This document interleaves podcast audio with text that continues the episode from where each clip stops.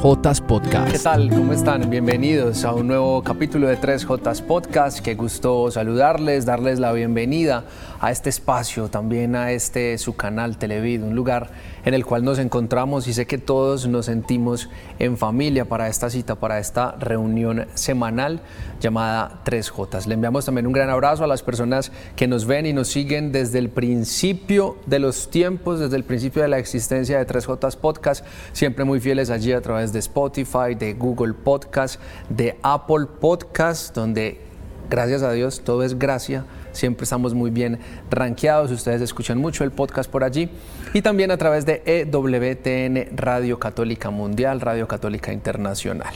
Yo soy José Gallego y con nosotros también está en este capítulo de Tres Jotas, obviamente Jael, hermano mío, bienvenido. José, un gusto saludarte, mi hermano.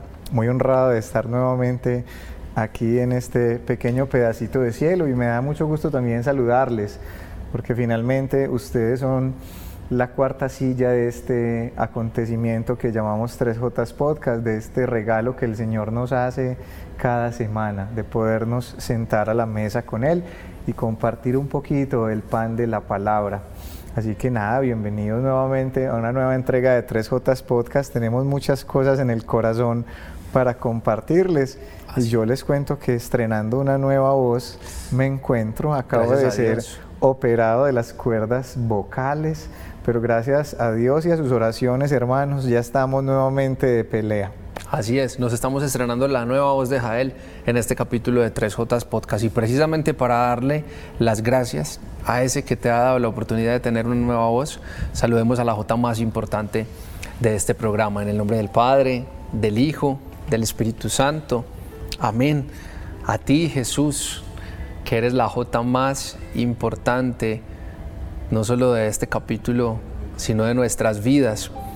Hoy te queremos dar las gracias por regalarnos un nuevo aliento de vida, por regalarnos esperanza, por regalarnos ilusión y por permitirnos encontrar en todo ello, que a veces puede ser tan humano, la paz. Una paz que sí, en definitiva, no es humana porque nos enfrentamos a problemas, nos enfrentamos a circunstancias, a contextos que a veces son negativos y que parecen estar en completa contravía a todo aquello que nuestro corazón anhela. Sin embargo, tú estás ahí permitiéndonos continuar en paz. Regálanos más de esa paz a nosotros y a todos los que escuchan y a todos los que ven y asimismo regálanos sabiduría para hacerle frente siempre a la manera de Jesús a cada una de esas situaciones que nos iremos encontrando en el trasegar, en el transitar de la vida. Y a ti, mamita María, te agradecemos por tu abrazo maternal y por siempre invitarnos y llevarnos a Jesús.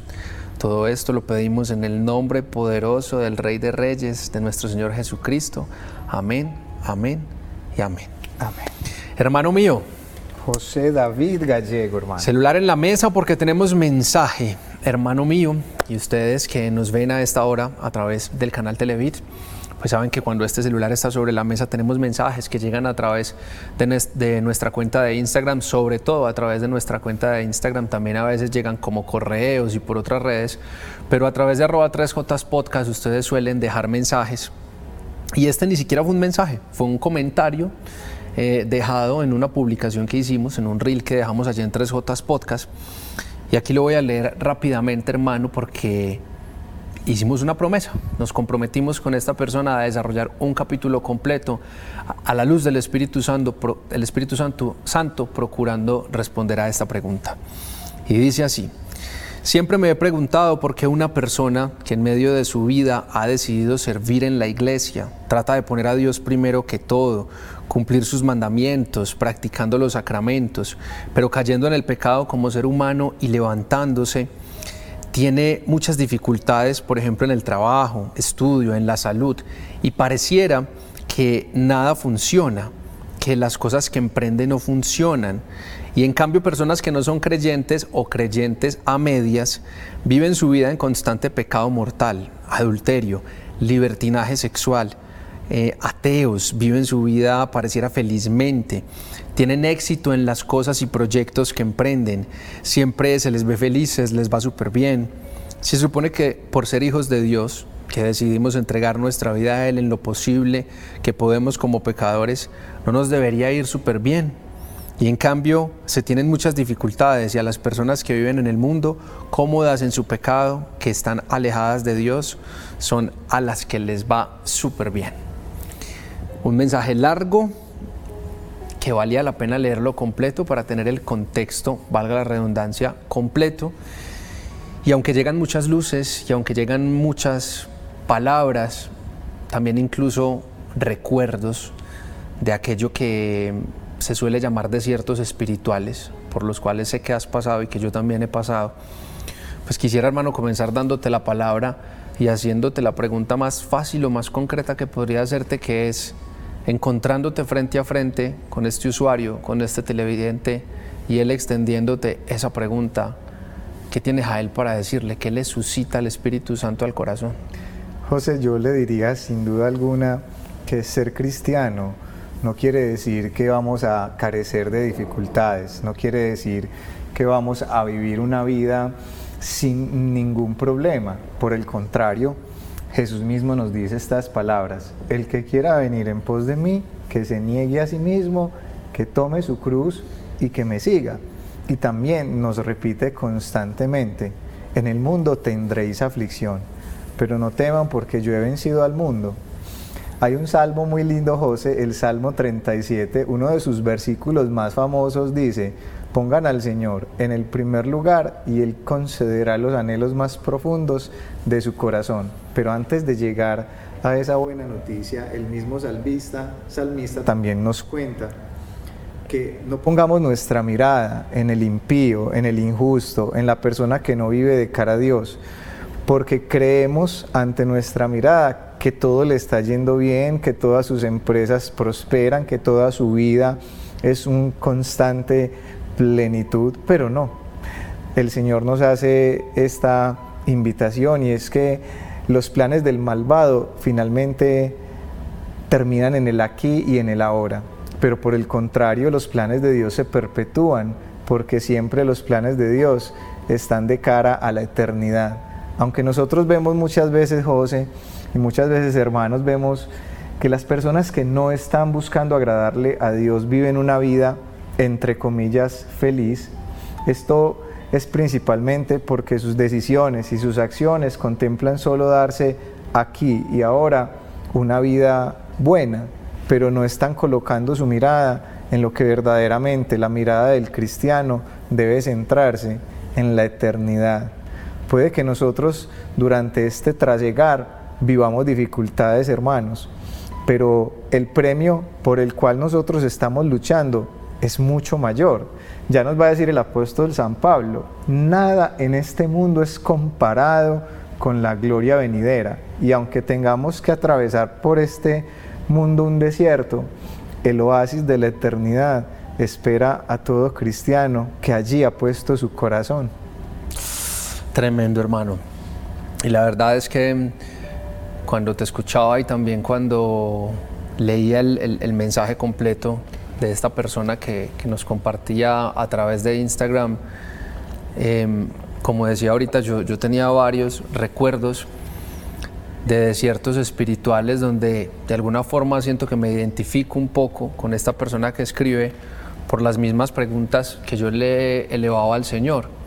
Pero más allá incluso de hablar de mi propia experiencia, cuando te escuchaba a ti, recordaba a un personaje, pues de la palabra, un personaje que nos presenta la Biblia, que tiene que pasar por muchas situaciones, pero no es un personaje cualquiera. De hecho, cuando se nos describe a este hombre, se nos describe como un hombre recto, como un hombre honesto, como un hombre con un corazón agradable a Dios, de hecho, le escuché decir un día a un predicador, decía él, después de que murió José y Jacob, no hubo en la tierra un hombre con un corazón más agradable a Dios que Job.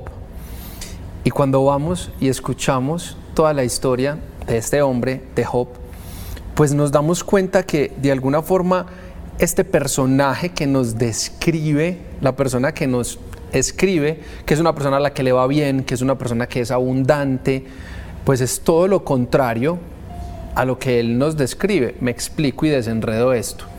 La persona que nos está escribiendo se llama Carlos, más bien lo digo así para no enredar la pita.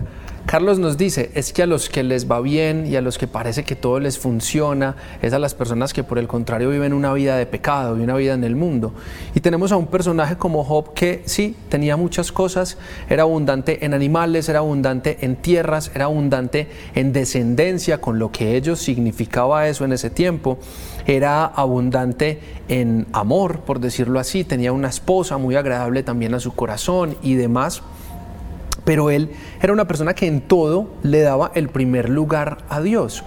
Más allá de eso, de que esta persona en todo le daba el primer lugar a Dios y que era una persona que, vivía con recta causa y con recta intención, pues también le llega ese momento difícil de la prueba, en el cual vemos a una persona que lo pierde absolutamente todo, incluso al punto de llegar a perder su salud.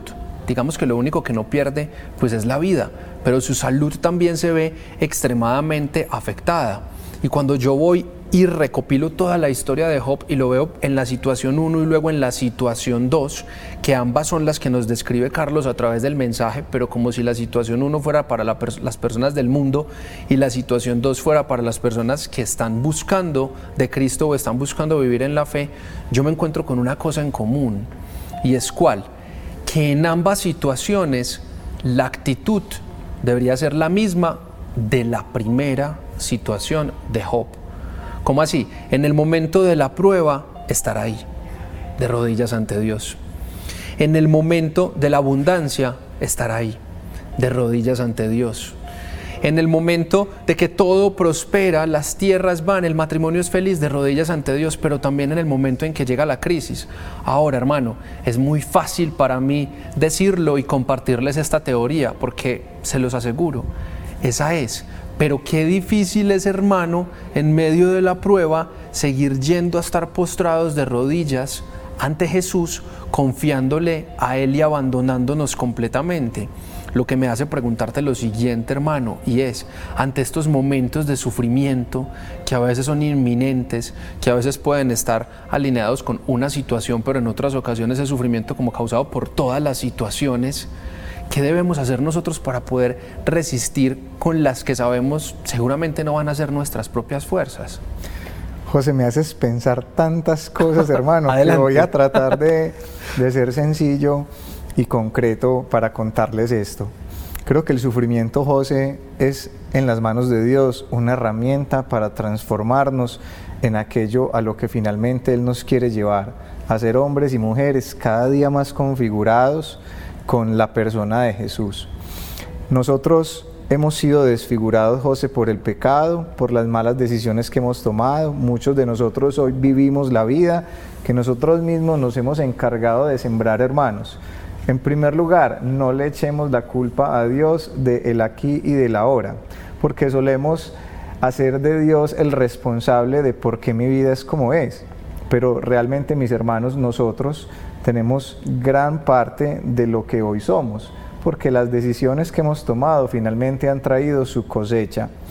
¿Qué podemos hacer entonces? Empezar a vivir una vida diferente, una vida donde Dios sea la raíz de las decisiones que tomo, para ser de Dios el culpable, pero el culpable de mi felicidad. Yo puedo hacer de Dios la razón por la cual el día de mañana mi cosecha sea la vida que siempre he esperado. El Señor no es enemigo de que vivamos una experiencia de vida positiva, por el contrario Dios en su Biblia en su palabra, en su carta de amor por excelencia, nos deja este mensaje en el profeta Jeremías, capítulo 29, versículo 11. Les voy a regalar esta pildorita espiritual. Creo que se las he dicho hasta el cansancio y se las vuelvo a repetir para que se les grabe en el corazón. Yo sé los planes que tengo para ustedes y son planes de bienestar, no de malestar, a fin de darles un futuro lleno de esperanza, dice el Señor. Escuchar esto, José, es, bonito, es esperanzador. Job, que es el personaje que el Señor nos trae hoy a este episodio de 3J Podcast, atravesó todas las dificultades, pero todas esas dificultades que atravesó Job lo llevan a ser una profesión de fe preciosa porque el libro de Job concluye con una, con una cita bíblica preciosa.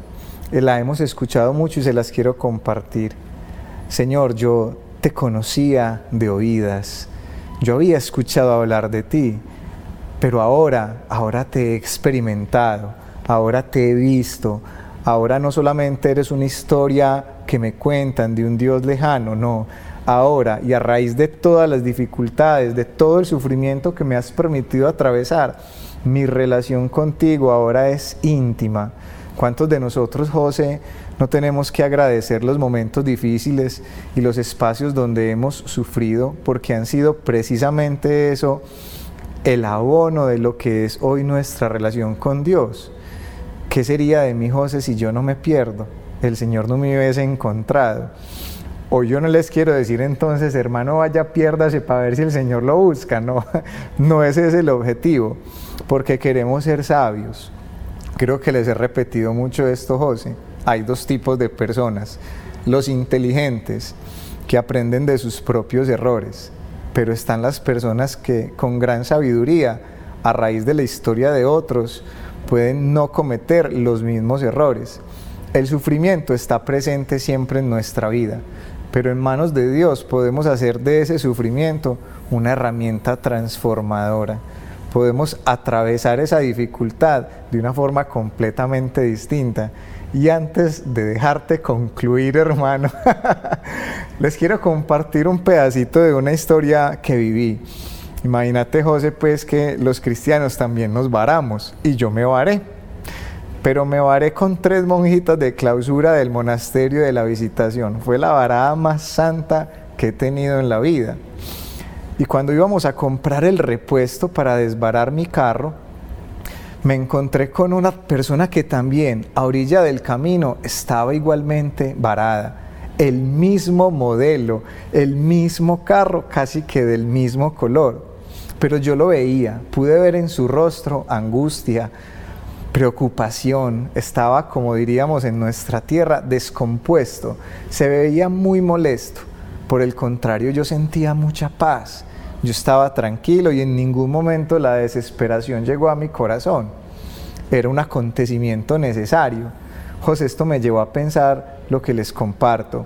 Las circunstancias difíciles las vamos a atravesar, tanto los que creemos en Dios como los que no creen en Él. Pero la manera en la que las vamos a afrontar son radicalmente distintas. Un cristiano va a mirar con esperanza aún el mayor de los gigantes por eso, mis hermanos, no pensemos tanto en por qué a los malos les va bien y a los buenos nos va mal. No, realmente ellos están sembrando y cosechando eso que el día de mañana van a, recoger. Y finalmente, José, nosotros no podemos decir que alguien es feliz cuando solamente vemos apariencias. Puede estar viviendo la mayor de las soledades, la peor de las tristezas, una verdadera tragedia interior por alejarse de Dios. Aunque vive en un castillo de oro, José, qué miseria siente un corazón que se ha apartado del verdadero tesoro que es el Señor. Hermano, muchas gracias. Hablabas de el pasado y a mí me llegaba la siguiente frase que es el futuro no tiene por qué atormentarte y el pasado no tiene por qué definirte siempre y cuando en el presente, que es un presente, tomes decisiones de la mano de Dios.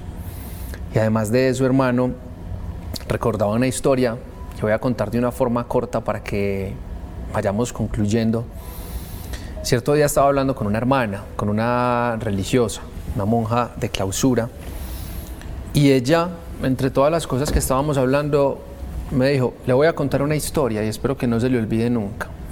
Había una vez dos pueblitos. En un pueblito todo era pecado, todo era lujuria y todo era desorden. En el otro también, pero había una persona que quería ser santa y que estaba buscando la santidad como diera lugar y que se pasaba sus días en constante oración y contemplación. En este pueblito donde había una persona anhelando la santidad, había cientos de demonios rondando, queriendo hacerla caer. Y en este pueblito donde todo era pecado, lujuria, desorden y mil cosas más, adivine cuántos había allí rondando. No había ninguno. No había ninguno. Luego yo le decía, madre, creo que entiendo la idea, pero ¿por qué no había ninguno y allá había tantos? Y ella después me dice, a modo de conclusión, porque el pecado es un imán para los demonios y el anhelo de santidad, de humanamente querer vivirla y genuinamente cada día, pero de forma honesta, es el mayor de los exorcismos. ¿Y con esto qué quiero decir? ¿Y qué me quería decir también la hermana? Que mientras estemos queriendo caminar en santidad, hermano, mientras estemos queriendo caminar a la luz de Cristo y agradarle a Él y tener un corazón agradable a Dios como el de Job, en muchos momentos nos vamos a sentir así, asediados por mil demonios, mil situaciones y mil contextos que no quieren que vayamos y rompamos el montón de cadenas, ataduras y espirituales que han pasado de generación en generación y de vidas y de mil cosas más que se rompen cuando en definitiva tenemos un encuentro real y verdadero con Cristo. Hermano, en tus manos para que nos regales una oración y lleguemos al final de este capítulo.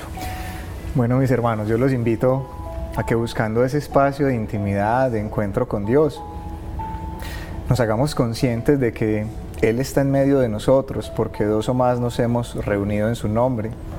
Yo te quiero dar gracias, Señor, porque acabo de atravesar la dificultad y el desierto, pero lo he, lo he atravesado, Señor, de tu mano y yo, yo quisiera, Padre, hoy pedirte en el nombre de Jesús que tomes la mano de todos aquellos, de todos estos mis hermanos, de esta familia que has reunido, Señor, de estos tus hijos a quienes has atraído con cuerdas de amor nos tomes de la mano, Señor, y nos permitas descubrir que aún en medio de la dificultad tú estás ahí presente, anhelante de que nuestra mano sea extendida porque tú la quieres tomar. Yo te pido, papá, que tu paz, esa paz que sobrepasa todo entendimiento, descienda hoy a la vida de todos estos hijos tuyos, Señor, que están anhelando no apartarse de la realidad, pero sí enfrentarla con esa mirada esperanzadora que solamente podemos tener aquellos que te tenemos a ti, Señor, en el primer lugar. Hoy queremos darte eso, Señor, el primer lugar en nuestra vida, en nuestro corazón.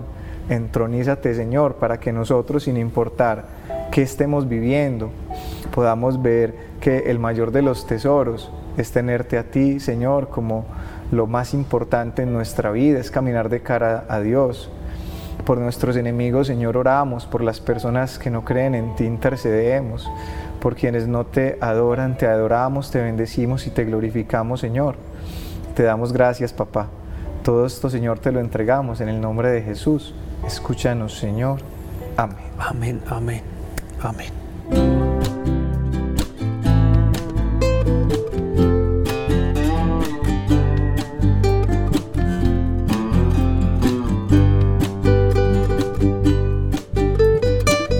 Jotas Podcast.